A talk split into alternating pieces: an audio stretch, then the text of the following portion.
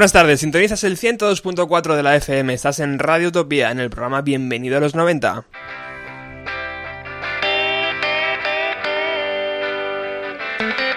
Y como te anunciábamos en nuestra página Facebook, eh, hoy vamos a tratar la segunda parte de, de Quentin Tarantino con Ángel Agudo, que ha sido, la verdad, muy, muy solicitada por vuestra parte.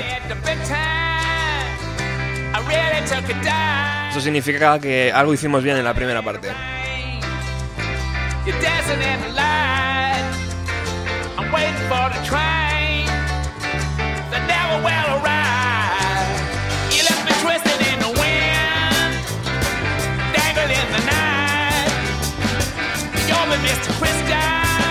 Y hoy arrancamos con un grupo que poco ha tenido que ver con la década de los 90, pero que sí ha influido a muchos grupos que nacieron en esa época. Hablo de los Rolling Stones.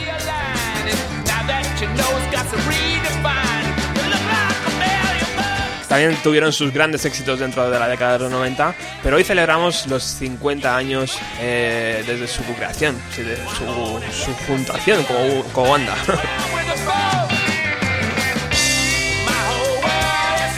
Y además es una excusa perfecta porque rara vez podemos poner nosotros a los Rolling. O sea que hoy abrimos Bienvenido a los 90 con los Rolling Stones.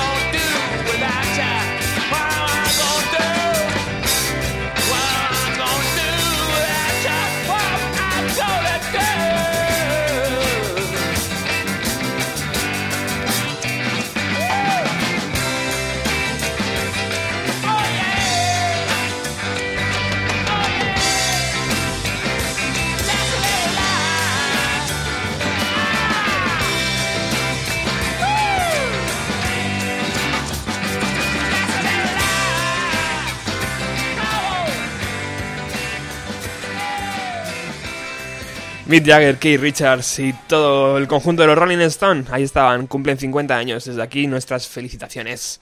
Como un programa pequeñito, pero que tenemos nuestro corazoncito ahí Rolling también.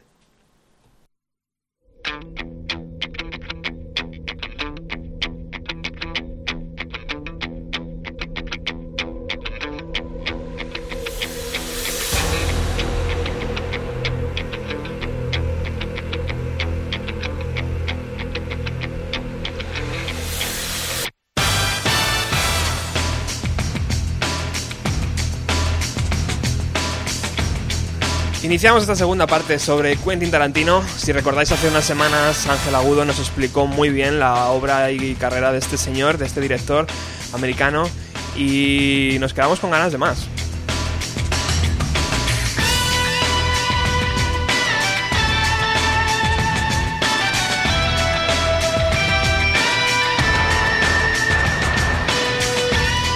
Que no hay nada mejor que abrir con la sintonía que ocupaba el tráiler de la cuarta película de Quentin Tarantino.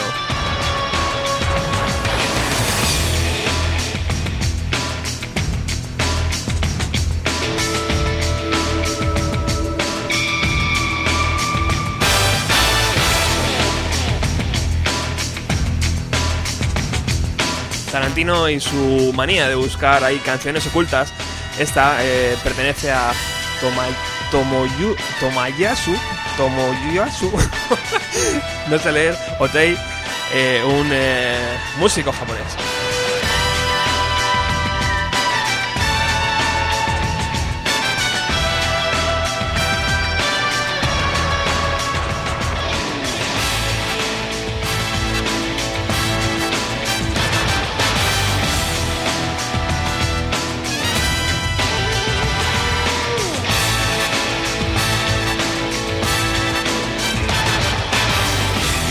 Este compositor nace el 1 de febrero de 1962 en Corea y salta a la fama en, los 80, siendo guitarrista de una banda llamado, llamada Body.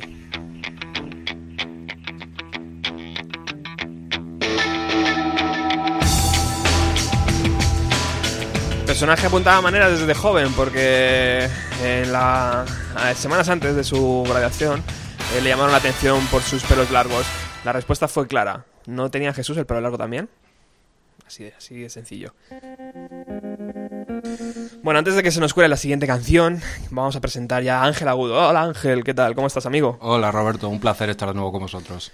Eh, siempre que vienes, lo haces fetén. Has venido una vez, lo has hecho muy bien. Esta segunda no, no se esperaban menos de ti. Eh, es verdad que, que, el programa fue muy demandado y esta segunda parte eh, tiene ahí su, su, continuidad. O sea que. Tenemos el listón alto, ¿no? Tienes el peso sobre tus hombros. Está bien, está bien. bueno, amigo, vamos a hablar hoy sobre eh, la segunda parte de la historia Tarantino.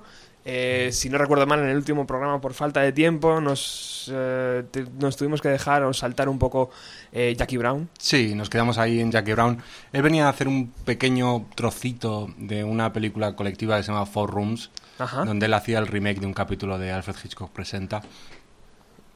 Y después se mete a hacer Jackie Brown. Es una película que reflota el Black Exploitation americano. El Black Exploitation es un cine que tiene mucho que ver con el tipo de películas que él veía de negro, de, de niño en su barrio, ¿no? Es uh -huh. como un cine de negros que reivindica la raza afroamericana sobre el, el americano blanco, incluso existen películas con Drácula negro. Es, es, un pequeño género muy loco del cine y él coge una novela del Mort Leonard llamada Rampage, Cóctel Explosivo, y hace Jackie Brown que es un absoluto fracaso de taquilla. Eso te iba a decir, porque claro, veníamos de Pulp Fiction, una cosa que, que revolucionó un poco el cine y de repente nos sentamos en la butaca y nos encontramos esta película que efectivamente tenía tintes tarantinos, pero que no era como la historia de Pulp Fiction, ¿no? O era, sí. Era algo diferente, algo que no que el espectador a lo mejor se esperaba otro una segunda parte, ¿no? Sí, para empezar sorprendía un poco puestos en aquella época el que la película estuviese contada en orden porque veníamos de Reservoir Dogs, Pulp Fiction, dos películas muy fragmentadas, muy locas narrativamente. Sí. Y Jackie Brown, aunque tiene un pequeño juego de eso en el tercio final, de entrada es lineal, con lo cual eh, descolocó a mucho espectador que pensaba que Tarantino era únicamente eso. Es cierto. Pero pese a todo, yo creo que Jackie Brown es una película muy, muy reivindicable, con unas interpretaciones soberbias. Y eh, como curiosidad te contaré, hay una película de Soderbergh llamada Out of Sight, creo que en castellano era un romance muy peligroso, ¿Sí? en el cual Michael Keaton repite el mismo papel que hacía Tarantino, en Jack, que hacía, perdona, Michael Keaton en Jackie Brown. Ajá. Bien, bien, bien. Bueno, y, y, imagino que nos has dicho que tenía malas críticas. No sé cómo respondió Tarantino a esto. O un poco le dio igual. Hizo otra pineta, ¿no? A Tarantino le dio igual porque en aquella época era una estrella del rock, estaba arriba del todo. Entonces pasó un poco de tema. Pero sí, sí es verdad que algo sonó en la cabeza de Tarantino porque estaría muchos años sin hacer cine son unos años en los que le pasan muchas cosas a la propia industria y cuando él reaparezca va a reaparecer con Kill Bill, una película que no tiene absolutamente nada que ver con lo que hemos visto hasta ahora. Porque en estos años ya tenía la idea de hacer Kill Bill, o no, fue un retiro. Sí, al parecer Kill Bill nace de una conversación entre Uma Thurman y él en el rodaje de Pulp Fiction, en el cual Uma Thurman dice que se ve vestida de novia matando gente. por eso en los escritos de Kill Bill veréis que pone el, el personaje de la novia está creado por Q T, eh, por Q Nu, Q son Quentin y Uma. Bien, bien, bien, bien. Bueno, ahora nos vas, nos vas a ilustrar todo lo que ha sido eh, Kill Bill, seguramente. Eh, a mí me gustaría empezar mm, directamente con con el opening, cómo, cómo inicia la película. A ver si soy capaz de, de que esto suene. Vamos a ver.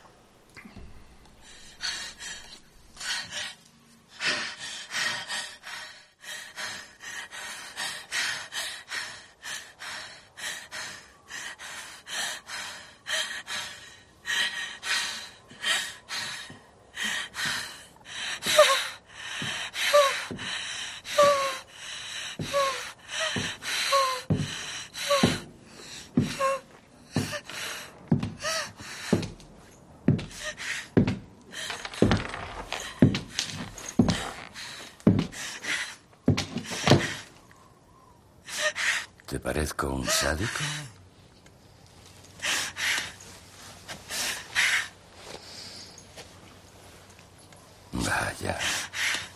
Apuesto que ahora mismo podría freír un huevo sobre tu cabeza si quisiera. Verás, Peque. Quiero creer que eres consciente, incluso ahora, de que no hay nada sádico en mis acciones. Bueno, puede que en lo de esos otros cerdos, pero no contigo. No, Peque, en este momento lo que soy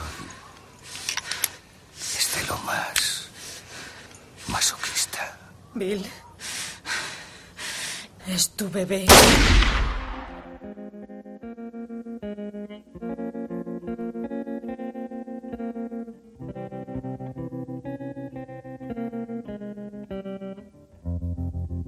I was five and he was six. We rode on horses made of sticks.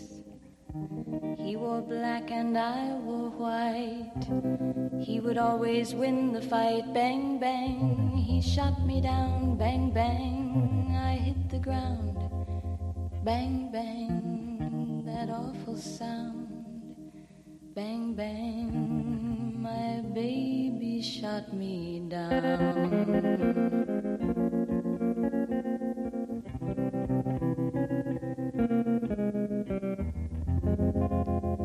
Seasons came and changed the time.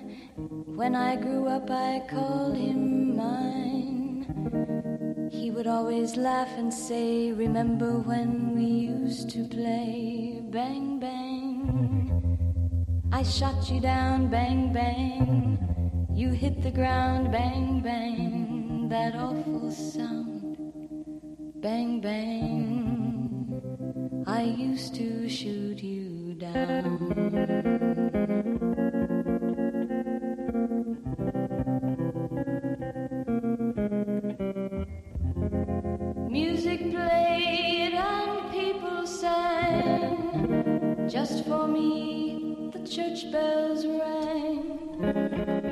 Nancy Sandra Sinatra Barbato nace el 8 de junio de 1940 en Nueva York, hija del mítico Frank Sinatra. Su carrera como cantante fue anclada con grandes éxitos que la, alzaron como figura cool del momento.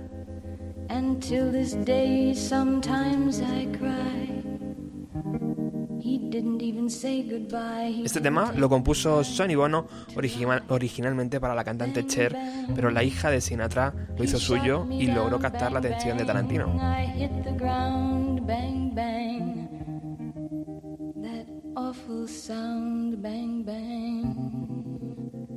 My baby shot me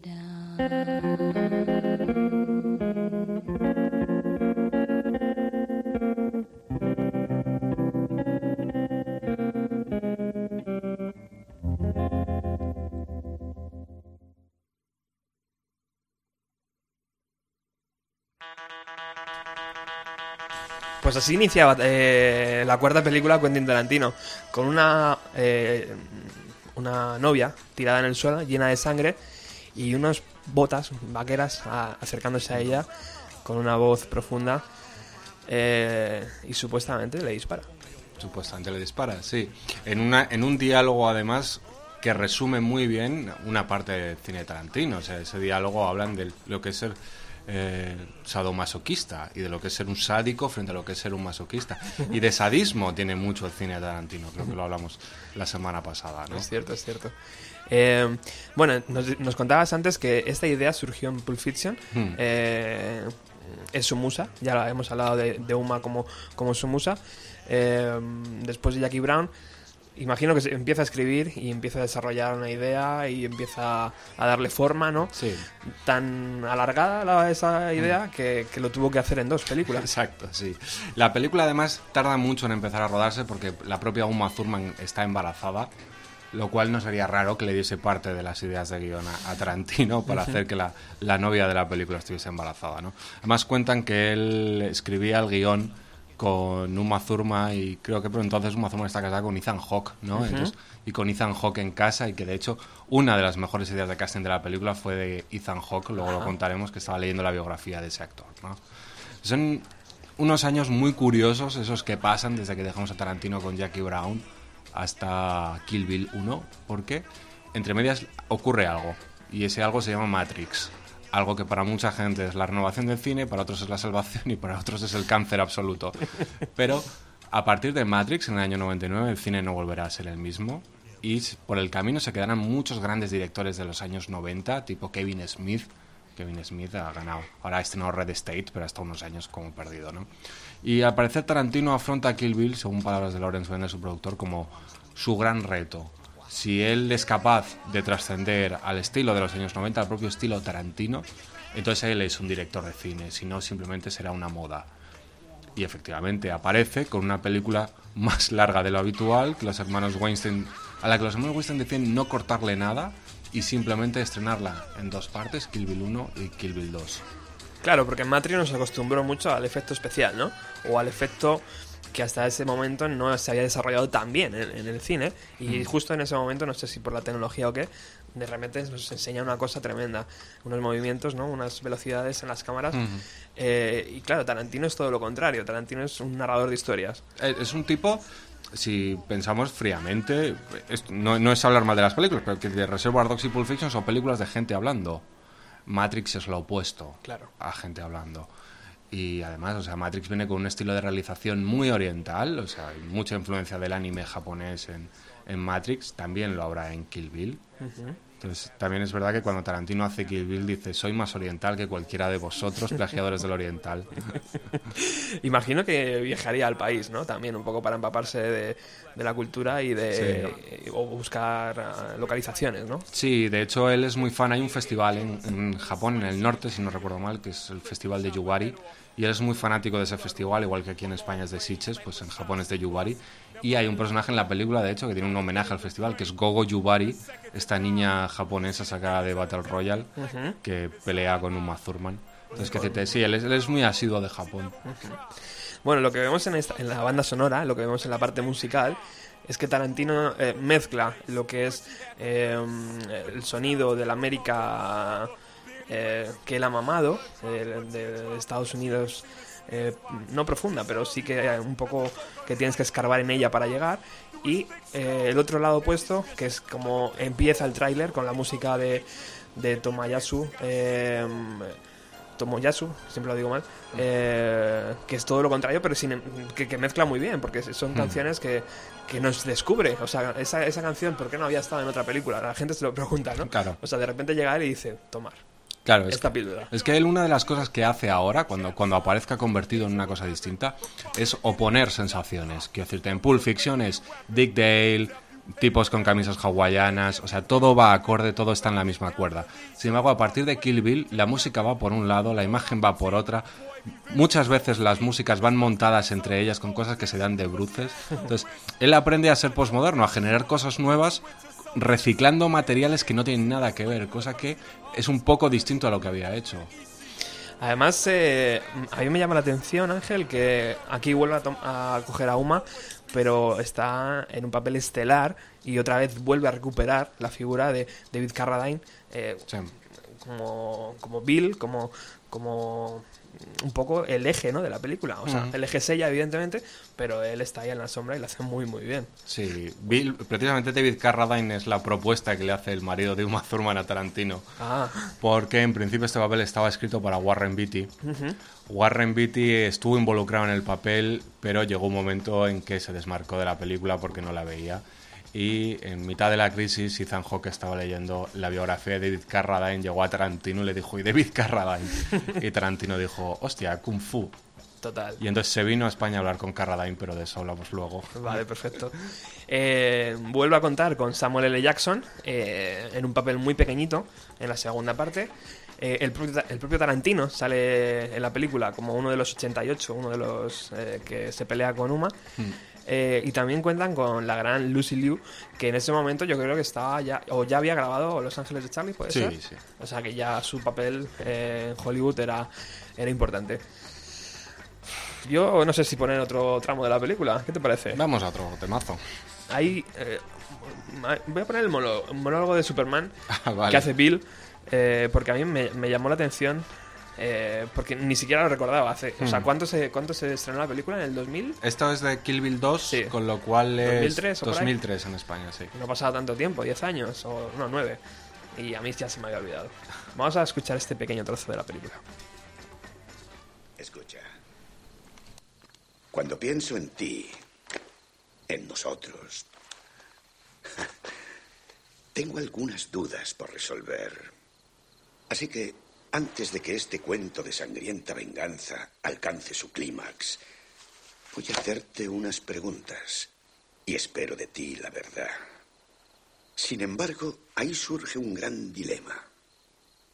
Porque en todo lo que a mí se refiere, me parece que eres total y realmente incapaz de ser sincera, sobre todo conmigo, y mucho menos de serlo contigo misma.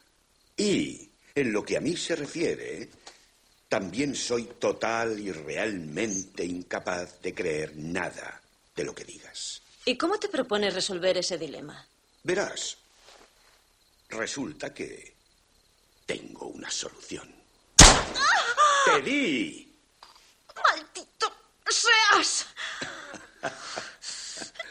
¿Qué cojones es esto que me has disparado? Mi mejor invento, o al menos mi preferido. No lo toques o tendré que clavarte otro en la cara. Lo que hay dentro de ese dardo ya empieza a extenderse por todas tus venas. Es increíblemente potente y un infalible suero de la verdad. Lo llamo la verdad indiscutible. El doble de fuerte que el pentotal sódico y no causa tanta somnolencia. Solo una ligera sensación de euforia. ¿La sientes? ¿Euforia? Sí. No. Lástima. Como sabes, me gustan todos los cómics, especialmente los de los superhéroes. Encuentro que toda la mitología que rodea a los superhéroes es fascinante. Piensa en mi héroe favorito, Superman. No tiene un gran argumento, ni tampoco es un buen dibujo. Mm. Ah, Pero la mitología, su mitología no solo es genial, es única. ¿Cuánto tarda este jodido dardo en hacer efecto? Un par de minutos, lo justo para que acabe de explicarte esto. Verás, algo básico en la mitología de los cómics es que cada superhéroe tiene su alter ego. Batman no es otro que Bruce Wayne. Spiderman se llama Peter Parker. Cuando el personaje se despierta por las mañanas, solo es Peter Parker.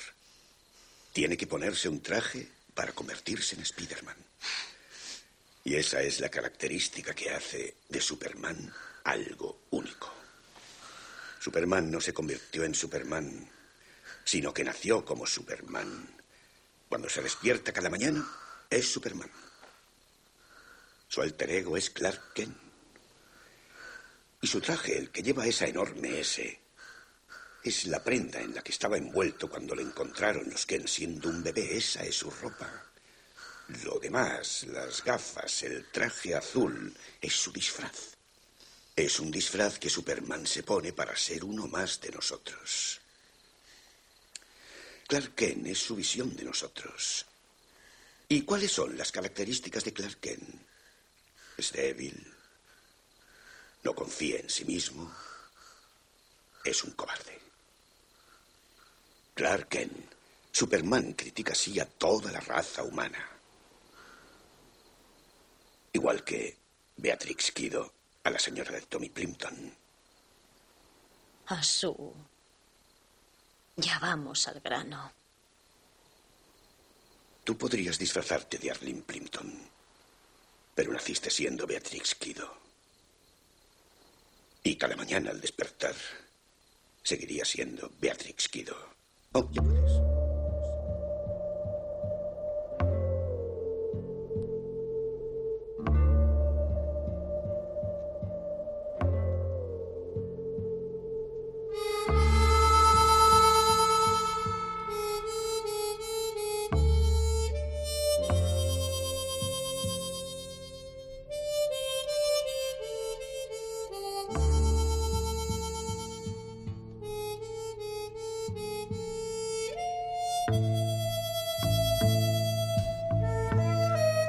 Luis Enrique Bacalov nace en Buenos Aires el 30 de agosto de 1933.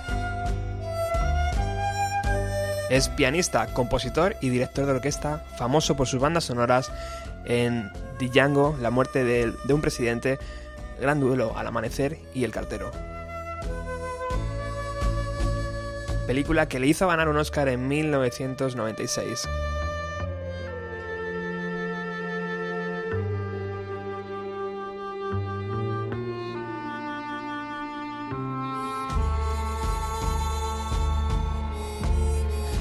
Ahora pensando en cómo he pronunciado Django, he, pensado en la película de Tarantino y he dicho, no, es Django, ¿no? sí, la D, la D es muda. Em, yo no sabría explicar lo que puede sentir un amigo de Tarantino cuando le explica eh, su imagen de Superman. O sea, esa, esa, esa- ese, ese momento ha asistido de verdad. Es- Supongo que se lo habrá cruzado con un colega y, la- y le habrá comentado lo que es Superman para él y lo que es Clark Kent, que es la imagen de, la, de la realidad humana, ¿no?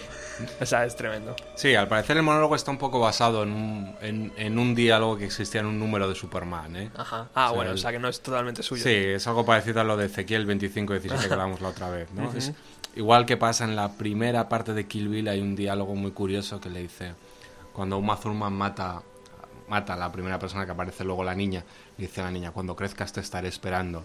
Pues eso también está sacado de un diálogo de El Castigador con Top Langren, la primera adaptación de... El Vengador, perdona, la primera adaptación del Castigador al cine. ¿no? Ajá. Cosa muy loca. Pues esta parece ser que está medio inspirado en un propio cómic de Superman. Bueno, bueno, pero siempre hay la imagen de Tarantino, ¿no? Con los cómics. Exacto.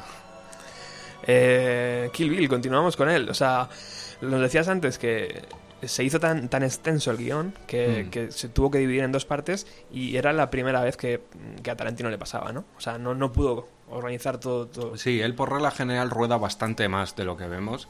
Se dice que el primer montaje de Pulp Fiction duraba seis horas. Wow. O sea, algo parecido a lo que hizo Samuel Fuller con uno rojo división de choque. Pues el primer, el primer montaje de Pulp Fiction dura una burrada. Algún día veremos el metraje descartado. Wow. Y pues esto le pasó. Lo que pasa es que la película estaba tan bien que los propios Weinstein dijeron que no se tocaba. Supongo que eh, la película se remontaría, se crearía algún pase para dejarla más en pico y tal. Pero bueno, la leyenda dice que la película se dejó tal cual, que se metió el tajo y que se estrenó en dos partes. Que fue dos años después, ¿no? O sea, Dos años después, sí. La primera se estrena en 2001, la segunda en 2003. A España la primera llega muy tarde, hay un conflicto entre quién tiene los derechos de distribución y eso hace que en España se esté estrenando la 1 eh, muy, muy cerquita de que en los otros países se estrene ya la 2, ¿eh? Pues eh, yo no recuerdo tampoco, pero bueno, eh, me fío 100%. Eh, lo que sí recuerdo es que eh, se hizo muy popular en una película de Tarantino que em, un traje y unas zapatillas se pusieran de moda. Sí. Era muy raro, porque claro, no podías ir eh, disfrazado de Samuel L. Jackson a, a ningún sitio, pero sí que te podías comprar las zapatillas que Uma Thurman eh, llevaba en la película. Y de hecho funcionó muy bien. Y de hecho pasó una cosa muy graciosa. O sea, las zapatillas son de fabricación de una empresa japonesa llamada Unizuka Tiger en Europa, conocida como ASICS. Y desde entonces ASICS vende ropa en Europa bajo el nombre de Onizuka Tiger. Han puesto una tienda en la calle Fuencarral y se llama Onizuka. ¿Por qué? verdad. Porque Onizuka se convirtió en algo conocido en Europa gracias a la fiebre por las Kill Bill Special Edition zapatillas de Onizuka que vendían. Pero es algo buscado, quiero decir. Tarantino metió ahí el cazo y dijo, bueno, eh, caballeros, voy a poner estas zapatillas aquí si me pagan tanto. Estoy convencido de que Sí, es ¿no? una conversación del equipo de marketing de Miramax diciendo, bueno, vas a hacer un homenaje a jugando con la muerte, vamos a que creen unas zapatillas especiales, vamos a forrarnos y vamos a venderlas. Piensa que entonces ya se vendían las carteras de Pulp Fiction, esas de Bad cierto, Motherfucker, es cierto. como rosquillas por Es internet. cierto, es cierto. Eh, bueno, la historia no la vamos a contar, evidentemente, cómo acaba, pero eh, es, es una historia de una gran venganza, ¿no? Sí. Y imagino que a Tarantino, ya que se estrenó eh, dos años pues, después, la segunda parte, le dio ya tiempo a organizar nuevas ideas, ¿no? Y a ir un poco viendo la respuesta del público ante, ante esta película, ¿no? Y ver un poco hacia dónde quería tirar. Exacto, sí, piensa que es una película que sobre todo encumbra a Tarantino como el gran gurú del posmodernismo, el director que ha sobrevivido a los años 90. E igual que ha puesto de moda antes películas de gangsters, películas de Black Exploitation, lo que pone en este momento de moda es cine asiático. ¿eh? Empiezan a llegar películas de la Yakuza, películas de Kinji Fukasaku, a las que él hace un homenaje o varios homenajes en la película. Sonny Chiba, el propio Sonny Chiba se convierte en un actor conocido cuando hasta entonces no lo conocíamos nadie. Y sí, o sea, en ese tiempo él ya tiene de antes un guion que se llama Malditos Bastardos, ojo, que ha estado a punto de ser serie de televisión con Michael Madsen. Ajá. Y... También hay una parte que llama la atención en la película, que es la parte manga, ¿no? La parte anime, Hmm. que mm, tampoco estábamos, estábamos acostumbrados, ¿no? A ver una película Exacto. de gran presupuesto, de repente que se corte y haya como una especie de, de cinco minutos, no recuerdo muy bien, de, Hmm. de traje de la película, con animación, ¿no? O sea, era otro... Sí, Era otro... ¿Cómo se dice? Otro... otro estilo, ¿no? Sí, como... Sí, otro estilo, ¿no? Era Mm. como mezclarle ahí, pero aún así la gente respondió bien, ¿no? Sí, sí, sí, sí, era algo muy arriesgado. Un homenaje, quería decir. Era como Sí. una especie de homenaje, ¿no? Hmm. Sí, porque bueno, de hecho la película tiene también bastante de anime. No soy nada experto en anime, ignoro mucho ese mundo, pero juraría que esa parte la hace el estudio que hace Ghost in the Shell, que es un anime que está muy conectado con Matrix, o sea, de hecho puedes tirar cabos directamente de donde ven- beben los Wachowski a la hora de hacer Matrix, ¿no? Entonces, decirte, es un estudio muy potente en Japón en esa época, cuya obra más importante está circulando por Hollywood y está inspirando cosas una y otra vez. ¿Qué, qué le pareció al propio Tarantino eh, la idea de... Bueno, no, no voy a destapar, no voy a destapar, vamos a continuar aquí. Eh, nos quedamos con Kill Bill. Eh, yo no sé si tienes algo más que decir sobre la película o podemos pasar al siguiente escalón. Sí, si quieres pasamos al siguiente ¿Sí? escalón. Pues voy a poner un, un pequeño corte también de la película para despedirnos de ella, que es eh, eh, pues la parte final. Vamos a ver.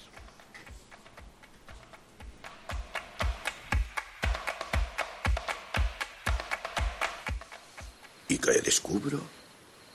Que no solo no estás muerta, sino que vas a casarte con un puto cateto.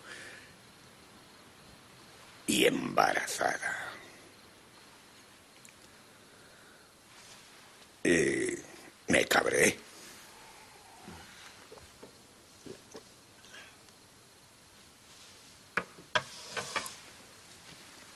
¿Que te cabreaste? ¿Esa es tu explicación? Ah, yo no he dicho que fuera a explicarme, solo que te diría la verdad. Pero si aún no te lo explicas, iré al grano. Soy un asesino.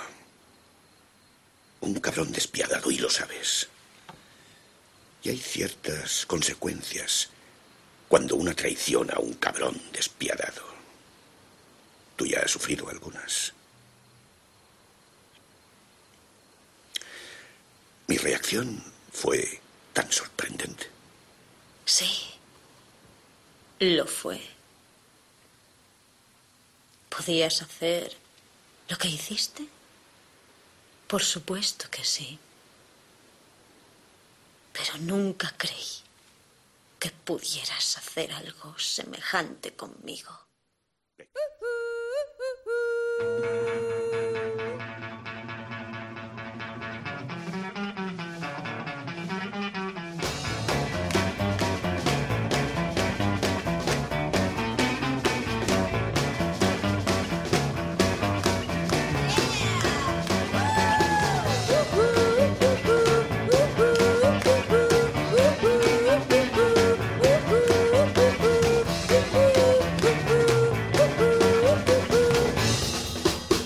Trío japonés formado por las hermanas Fujiyama hace un ejercicio de rescatar la música surf americana, el rockabilly y el garaje rock.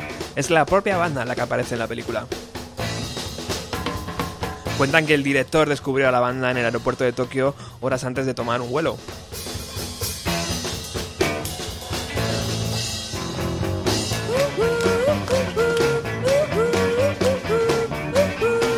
Descubrió en una tienda, estaba sonando como hilo musical, así que se acercó al dependiente y le dijo que quería comprar el CD que estaba sonando. El dependiente le dijo que no, que, que ni de broma. Eh, como no le daba tiempo de volver a la ciudad para ir a una tienda de discos, le ofreció el doble. Me imagino al dependiente diciendo, tome el CD, caballero, márchese, no me asuste más.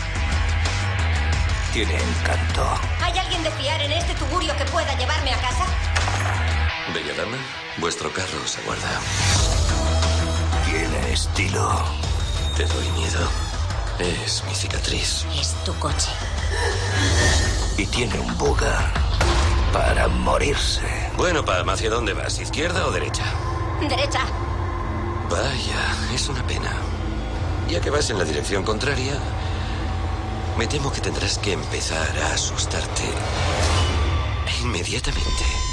De Quentin Tarantino, el director de Reservoir Dogs, Pulp Fiction y Kill Bill. Llega Death Proof. Este coche es a prueba de muerte 100%, pero nena, para sacarle todo el partido hay que estar sentado en mi asiento. Su método es brutal. Ahora tengo que pillar a mis otras amiguitas. Su arma es la velocidad. Pero sus últimos objetivos están a punto de contraatacar. Matemos a ese cabrón.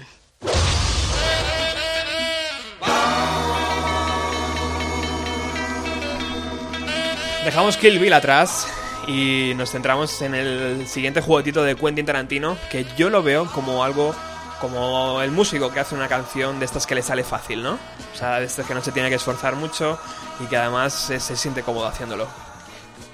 Sí, bueno, esta película es Death Proof, una car exploitation. Es un término muy jodido de entender.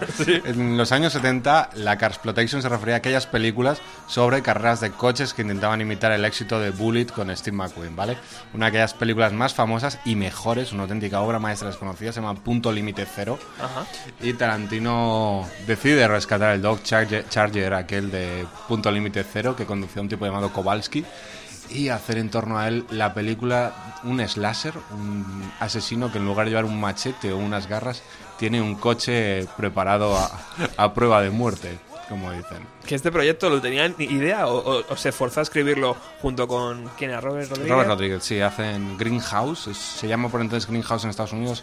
Es una doble sesión de películas, como no funciona nada en la taquilla americana, en Europa deciden estrenarlas por separado, por un lado la de Rodríguez y por otro la de Tarantino. En la de Rodríguez sale actuando Tarantino, de hecho, si os acordáis. Y bueno, es una película muy curiosa habla mucho de lo buen guionista que es Tarantino. Hay unas secuencias en torno a un bar donde él hace de camarero que es una auténtica obra maestra del guion, cómo está escrito, cómo está medido, los tempos, salimos fuera, no salimos fuera, al cierto. margen del lap dance ese de Vanessa Ferlito, que todo el mundo recuerda. Es una película donde le da uno de los papeles protagonistas a Zoe Bell, la doble de Uma Thurman en Kill Bill, Ajá. Y donde la- recupera a Carl Russell, ¿no? y donde recupera a Carl Russell, De nuevo un poco, no sé si recuperando, pero bueno, desde el, el mercado español no, no sabemos si ese hombre está haciendo algo importante, pero sí que le coloca otra vez a otra, en la a primera fila, ¿no? Exactamente, sí. Pasan varios actores por sus manos intentando hacer ese papel y al final se queda con Carl Russell, un actor casi nacido para hacer películas de Quentin Tarantino, ¿no? Si era Sí, la, sí. la musa de John Carpenter, ¿por qué no podía hacer películas con Tarantino? Total. Y hace esta especie de asesino a bordo de un coche, creando un personaje mítico, ¿no? Con su cicatriz ahí en la cara. Muy bien, pues eh, antes nos hablabas de que eh, Malditos Bastardos ya empezó a sonar en el rodaje de Kill Bill, o, o incluso antes, no sé muy bien si fue en el rodaje de Kill Bill, donde ya él cogió la idea de hacer... Sí, antes, antes, Antes. antes, incluso de rodar Kill Bill, en ese tiempo empieza, aparecen, empiezan a sonar por Variety, por las revistas de cine, dos proyectos. Uno es The Vega Brothers, los hermanos Vega, una película en la que John Travolta haría el papel de Pulp Fiction y Michael Madsen haría el papel de Reservoir Dogs diciendo que son hermanos. Entonces una, papel sobre- una película sobre estos dos hermanos gángsters, uno con sobrepeso y el otro que corta orejas. ¿no? Qué, qué apetecible, ¿eh? Es, es muy grande ese hostia. Y el otro es Malditos Bastardos, que es una película sobre la que unas veces se escucha que es una película, otras veces se dice que es una serie de televisión. En cualquier caso, se suele hablar de Michael Madsen, se suele hablar de Charles Bronson, por aquella época estaba vivo Charles Bronson.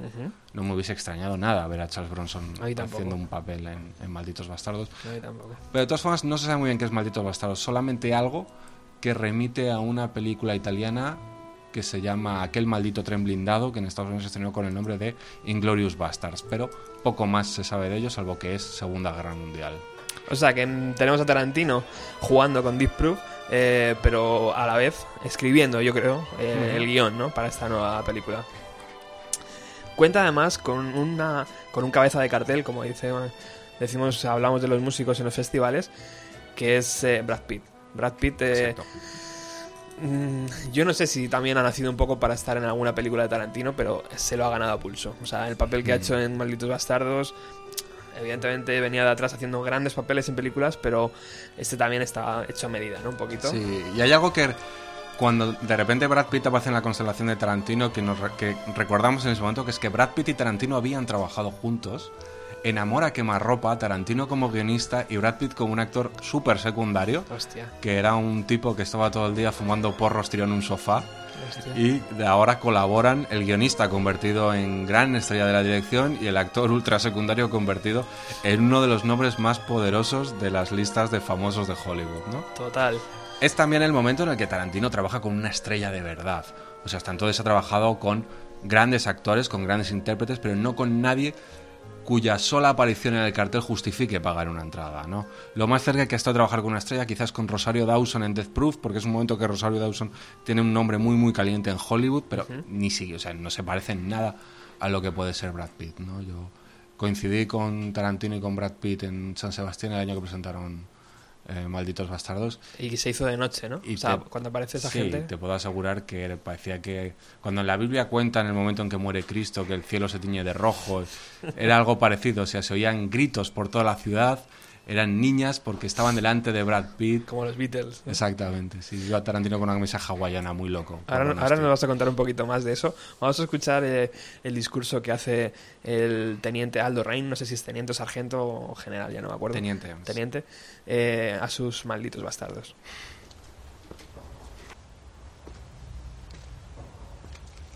Soy el teniente Aldo Rein y preparo un grupo especial. Necesito ocho soldados. Ocho soldados americanos judíos. Habréis oído que pronto habrá una gran ofensiva. Bien, nosotros partiremos antes. Saltaremos sobre Francia vestidos de civiles. Y una vez en territorio enemigo, abriéndonos camino como una guerrilla, tendremos que hacer una cosa, ni una más. Matar nazis. No sé vosotros, pero Yo no bajé de las puñeteras montañas humeantes, atravesé el condenado océano, me abrí paso a tiros por Sicilia y después salté de un puto avión para enseñar a los nazis su humanidad. Los nazis no tienen humanidad. Obedecen a un asesino de masas que odia a los judíos a muerte y deben ser destruidos. Por eso todo malnacido que encontremos con ese uniforme morirá. Yo soy descendiente del explorador Jim Bridger. Corre sangre india por mis venas. Y nuestro plan de batalla imitará la resistencia apache. Seremos crueles con los alemanes. Seremos conocidos por nuestra crueldad. Y encontrarán pruebas de esa crueldad en los desmembrados, destripados y desfigurados cuerpos que dejemos atrás. Y los alemanes no podrán borrar jamás las imágenes de crueldad a las que los sometimos con nuestras manos, con nuestras botas y con nuestros cuchillos.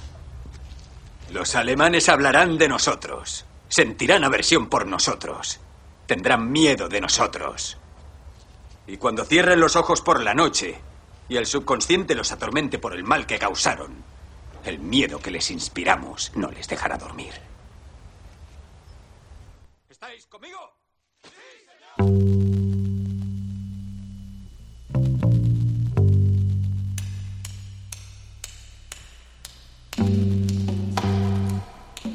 Ahí teníamos al teniente Aldo Rain, eh, Brad Pitt, con, un, con una gran mandíbula, ¿no? Como un poco estilo Popeye, eh, ahí eh, explicando lo que, lo que quieren hacer en la película. Y desde luego es una película que, o sea, que no juega con tonterías. O sea, evidentemente es- tiene su parte cómica, ¿no? De todo lo que- pero te metes en un terreno que puede ser peligroso, ¿no? Para Sí, un director sí. de cine. Sí, de hecho él encara la película y dice que es un cuento de hadas para niños judíos. Ojo, porque no es ninguna broma jugar con el tema del holocausto en Hollywood. Está ¿no? claro. Y sobre todo con un actor secundario como es Eli Roth, amigo suyo, director, que ya había aparecido en Death Proof, pero al que le concede el honor de ser el tipo que mate a Hitler. Siento haber soltado el spoiler, pero como Carlos Bollero ya lo soltó en su día desde Cannes cuando la vio, que dijo esta gilipollez que ha hecho Tarantino de gente que mata a Hitler. Y todos nos quedamos doblados diciendo que nos has destrozado, malditos bastardos.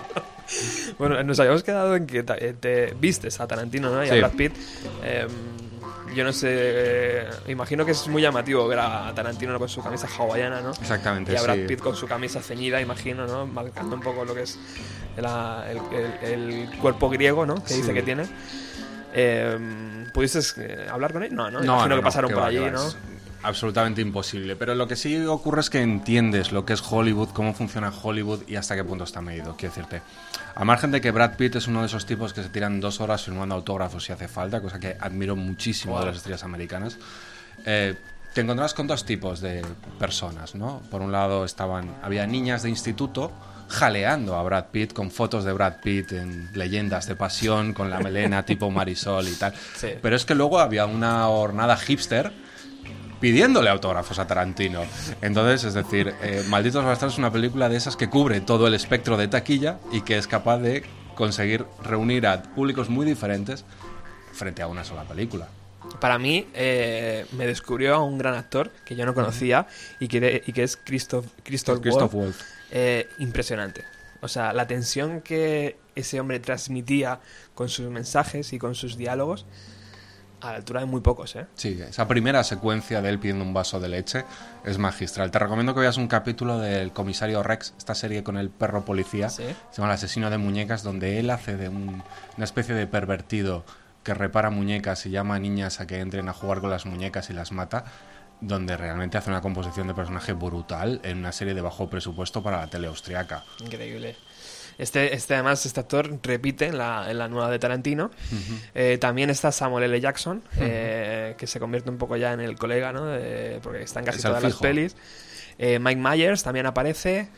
Eh, la chica eh, que se llama Melaine... Melanie Logan. Eso es, que es, eh, ¿cómo es francesa? Melanie Logan, sí, es una modelo, actriz y directora francesa Ajá. fabulosa. Sí. Los que habéis visto la película sabéis que está increíble, sobre todo en esa Sí, escena en la que fuma con David Bowie sonando en mitad de la Segunda Guerra Mundial. Muy buena. Y, y, bueno, un poco la historia de la película, pues ya se la visto todos. Si no la habéis visto, eh, Ángel ya ha metido Mm. ahí un poco el spoiler, Sí. pero, pero desde luego súper recomendable. Y Tarantino se vuelve a, a- a reinventar, ¿no? Exacto, además, si ya lo ha tocado todo, vamos, películas con negros, coches, películas con coches, ahora tocaba el turno a algo que se llama Macaroni Combat. Existe el Spaghetti Western, que todo el mundo lo conoce, películas del oeste rodadas en Italia. El Macaroni Combat son eh, películas de la Segunda Guerra Mundial rodadas en Italia. Ajá. Y esto es una película que se llama Aquel maldito tren blindado de Enzo Castellari, de la cual él roba el título inglés y rueda Malditos Bastardos. Además es el, eh, la parte, la escena final, cuando es- está el teniente haciendo la marca en la frente a- al, al nazi. eh, mucha gente, o he leído, eh, dicen que dice es, es la, la mejor que me ha quedado, ¿no? Sí, dice, esta es mi obra O maestra. eso, algo así. Y hace un poco referencia al propio Quentin Tarantino, ¿no? Claro, sí, sí, A que sí. dice, bueno, esta me ha salido. y además un poco le coloca en. O sea, ya. Si le quedaba un poco de director alternativo o director que no iba a las masas directamente, ya le coloca directamente en, en- en cabeza de cartel, ¿no? O sea, Sí. compitiendo con películas pues de primer bueno siempre ha competido pero Hmm. ya le coloca directamente como, como director de Hollywood de- en- con todas las letras en oro Sí, bueno, él, había habido algún intentona de que Tarantino dirigiese un James Bond, pero él se, se echaba para atrás. Es muy curioso que él diga que es su obra maestra en ese diálogo de, con Brad Pitt, que es- yo creo que es casi una broma, porque la película que conocemos, Malditos Bastardos, no es la misma que se empezó a proyectar en festivales. ¿eh? En Cannes se proyectó una versión mucho más larga, con muchísimos más diálogos, y después de esa proyección él parece que no quedó muy contento y remontó la película para que fuese más ágil, más movida y con más acción. Y eso es imposible que se cuele. Bueno, imagino que, claro, ver un preestreno de algo así, imagino que te registran todos los bolsillos, todos Sí, los móviles claro. apagados. Bueno, probablemente dentro de 40 años, con Tarantino siendo un anciano, alguien lance Malditos Bastardos, la versión de la primera versión del director, entonces nos intenten convencer de que la que hemos visto ahora no era la versión del director, como ocurre con Claro, Blade Runner. claro. Hay que hacer mucho footing, ¿eh, Ángel, para llegar a, para llegar ágiles a aquello. Bueno, eh, imagino que en el rodaje de Malditos Bastardos, porque yo creo que este hombre es- no, no le deja de venir ideas, eh, ya empieza, o, o a lo mejor incluso antes, ya empieza también a dar eh, imaginación a su próximo proyecto. Sí, Django Unchained, ¿no? Sabemos muy poquito de esta película, es hace muy pocas semanas que se han visto unos minutillos, en el último festival de Cannes se proyectaron 20 minutos, ¿no? Cosas que sabemos de Django Unchained, ¿no? Es Jamie Foxx en mitad de la Guerra Civil Norteamericana. Otro grande. Otro grande. Con... Con otro más grande. con otro más grande. Que es Leo DiCaprio. que es Leonardo DiCaprio y con Christoph Waltz repitiendo como cazarrecompensas alemán. Tremendo. Es un western. Sabemos que toma el título y el personaje de una serie de películas italianas con Franco Nero, como, como uno de los grandes actores que lo interpretó, pero aquí Django es negro, no va con un ataúd a todas partes para que le entierren. No tenemos ni idea de qué va a ser Django Unchained. Por un lado parece el final de un estilo, igual que Jackie Brown pudo ser el final del estilo de los 90, es muy posible que Django sea el final de este estilo movie movie, que es como él lo llama, que son Kill Bill, Malditos Bastardos y Death Proof, que es cine hablando sobre cine. Lo que sí sabemos es que eh, en el tráiler suena esta música.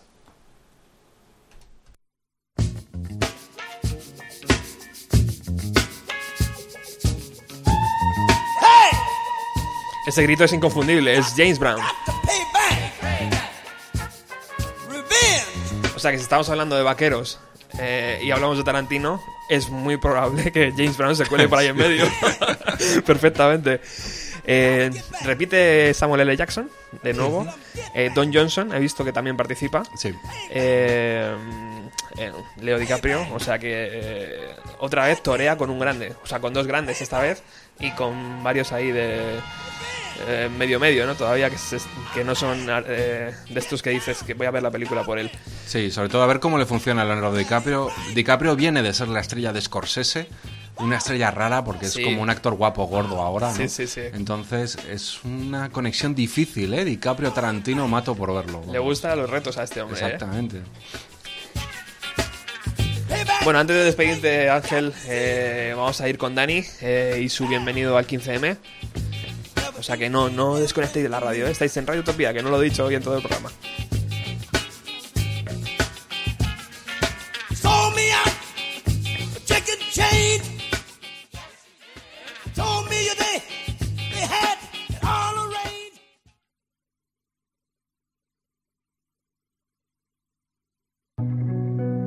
Hay cuatro ricachones que se les está acabando el chollo. Y lo que más les jode es que no es con violencia. Es que no puede existir democracia sin justicia social. Si nuestro mundo no puede cambiarse, vamos a cambiar su mundo. Esta madrugada nos vamos de acampada, nos subas la montaña, dormiremos tras Y después de Tarantino y esta segunda parte que le hemos dedicado entero en el Bienvenido a los 90, eh, tenemos un ratito para hablar del 15M y del movimiento que está, que está bastante calentito hoy. Eh, buenas tardes, Dani. Buenas, bienvenidos aquí a los 90 y al 15M. ¿Qué tal, caballero? Cuéntanos. Bueno, aquí estamos indignados una semana más. Mucho, ¿eh? Además. Bastante, porque nos han dicho que, bueno, ya salió Rajoy ahí a decir sus medidas de recorte, etcétera, etcétera. Que bueno, podemos creer que son más o menos necesarias, pero que digan las medidas de recorte. Lo que más repatea de eso es que después la aplaudan.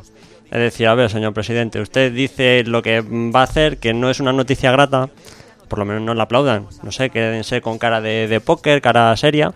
Pero esto es un poco que como que se regodean, como que... Esta imagen es tremenda. Sí. Esta imagen habla por sí sola y como dicen, vale más una imagen que mil palabras, ¿no? Luego el segundo... A ver, te piden paso por el micro 6. Cuando además él mismo en el discurso dijo, estoy tomando medidas que no me gustan. O sea, no aplaudáis. ya, ya, ya, ya, tremendo. Eh, luego, en segundo lugar, eh, nos dicen, nos, nos intentan convencer de que no pasa nada, de que el IVA lo van más o menos a, a equiparar a la media de, de Europa. Nada, perfecto, vemos aquí los datos. Eh, Francia, 19,6 de IVA. Pero claro, en, en Francia tiene un salario base de 1.428 euros. Eh, Holanda, 16 19% de IVA, pero también en Holanda el salario base es de 1.446 euros. En España el IVA al 21% y un salario base de 641 y esperemos que no baje. O sea, menos de la mitad que estos países europeos que has dicho. Y pagamos un poquito por encima de- del porcentaje de IVA. Bien. Perdón, Ya, perdón, el- caballero. El IVA no lleva decimales, porque si no, no sabríamos calcularlo, tío. Eh, yo no sé si habéis estado presentes en, en Callao o en, o en Sol con los mineros, eh, pero bueno, todas las imágenes están en YouTube. Gracias a Dios, eh, hoy cualquier chaval con un móvil puede ser periodista y, y grabar, ¿no? Sí, eh, es una cosa que, que se enseña de streaming. De, luego te voy a hablar de una propuesta si nos da tiempo. Sí. Entonces, menos mal que tenemos esos medios porque los informativos de Antena 3, Telecinco, etcétera, etcétera, todo eso no, no sale. O sea, se- vienen los, los mineros, eh, una multitud de gente en la Gran Vía cortando la Gran Vía y no sale en ningún lado. Increíble. Eso sí, la- la- los futbolistas que han ganado un partido de fútbol y retransmisión en directo en todas las cadenas. Sí, sí, las redes sociales están haciendo su papel. ¿no? Están, O eh, la, o la ESPE diciendo que somos pocos. O sea, si eso no vale ni para un concejal, si que. La verdad que sí. Continúa, Dani. Esto, el micro es tuyo. todavía. Bueno, más que de los mineros, los mineros, pues, y lo que pasó ayer, pues ya más o menos lo hemos visto todos, toda esta represión que, que se esconde, que no sale en ningún lado, los antidisturbios disparando pelotas de goma a niñas de, de 11 años, ancianos en el suelo, gente con muletas, con sillas de ruedas, etcétera, etcétera.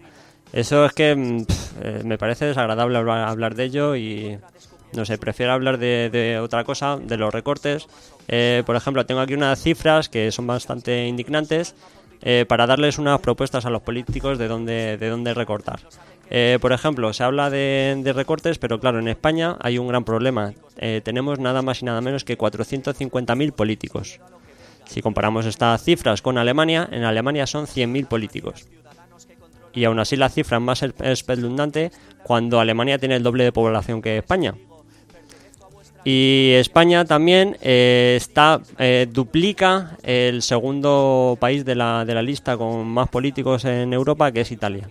O sea, una cifra que pone los pelos de, O sea, los pelos de punta. Eso va a ser bastante difícil quitarlo. O sea, yo tengo esperanzas, pero está claro que de ahí no se va a bajar nadie. Y además estos países, ambos dos, eh, Italia y Alemania, tienen lo parecido a nosotros, o sea, tienen igual. Eh, ayuntamientos, diputaciones, autonomías, parlamentos, senado, o sea, tienen de todo, pero con pero con la mitad de políticos. Increíble. Eh, luego otra cifra donde también se puede meter la tijera eh, son las subvenciones a los partidos políticos. Se habla mucho de que a comisiones, UGT, etcétera, etcétera, se le da una subvención, porque lógicamente hace una función, pero a los partidos políticos, mm, que muchos de ellos, el- los políticos ya cobran un sueldo del Estado, se le da una subvención y en- si, to- si sumamos todos los partidos políticos, el último ejercicio da un total de 82.354 millones.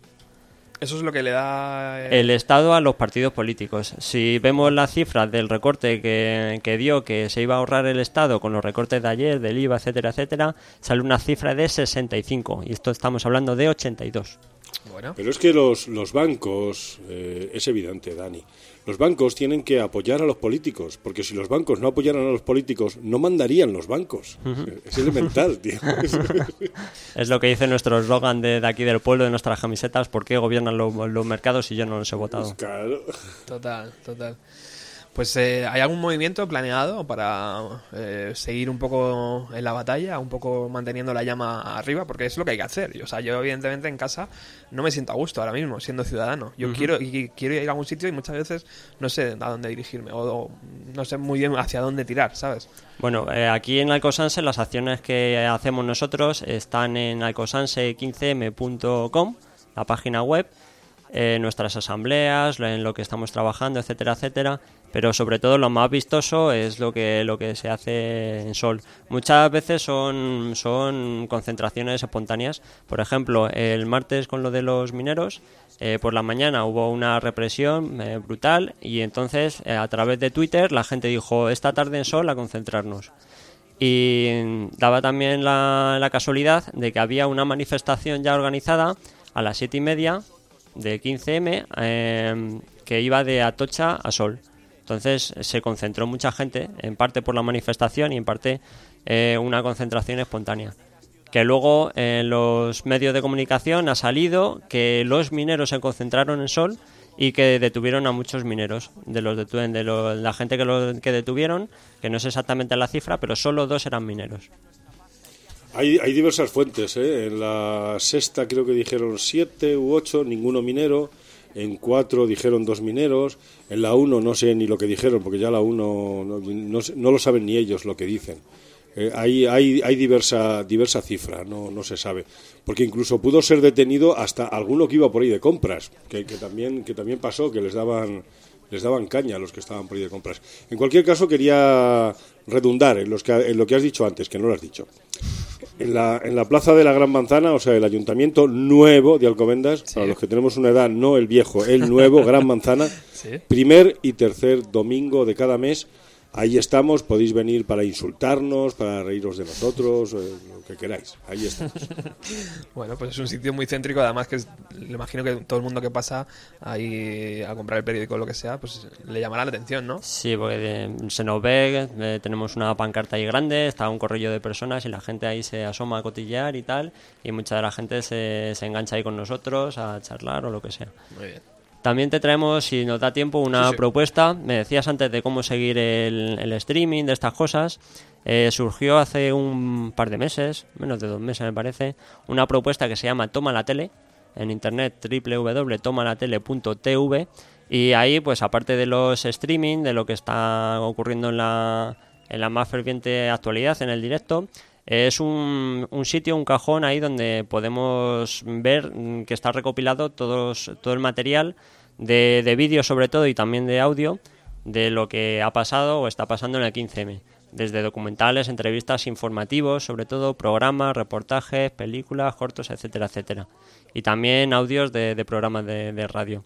Entonces, eh, es más que recomendable esta propuesta que se llama tomalatele.tv y os la recomendamos. Pues muchas gracias, compañeros. No sé si tenéis algo más que decir. Yo por mi parte no. Es un placer teneros. Yo no tenía que decir ni lo que he dicho siquiera. Pero lo has dicho. Eh, os esperamos el próximo jueves, ¿no? Por supuesto. Yo no, me voy, yo no me voy de vacaciones, ¿eh? O sea Nosotros que- tampoco. aquí a quemar la antena de, de la radio. Seguimos indignados en agosto. Muy bien. de panfletos sadomasoquistas. Son los pobres periodistas que han vendido su alma por vivir sin dignidad. No tienen nada claro, pero nos quieren. Ángel Agudo, Pues muchas gracias, Roberto. ¿qué te parece? Pues muy guay. ¿Qué, qué, qué vamos a tener que hacer para que vuelvas al programa? La tercera parte de algo o una primera parte de algo nuevo, Una, ¿no? primera parte, una precuela, ¿no? es un placer tenerte. Yo me voy a inventar lo que sea para que vuelvas a, a Bienvenido a los 90. Y, y es un placer cómo explicas todos los pasos y todo, todas las cositas de. Tarantino. Soy fan tuyo. Eh, a todos vosotros, recordaros que tenemos el blog www.bienvenidoalos90.com y que regresamos el próximo jueves a las 7 de la tarde. Un placer. Hasta luego. Nadie nos joda y ayer hemos gritado porque reventó la bola y las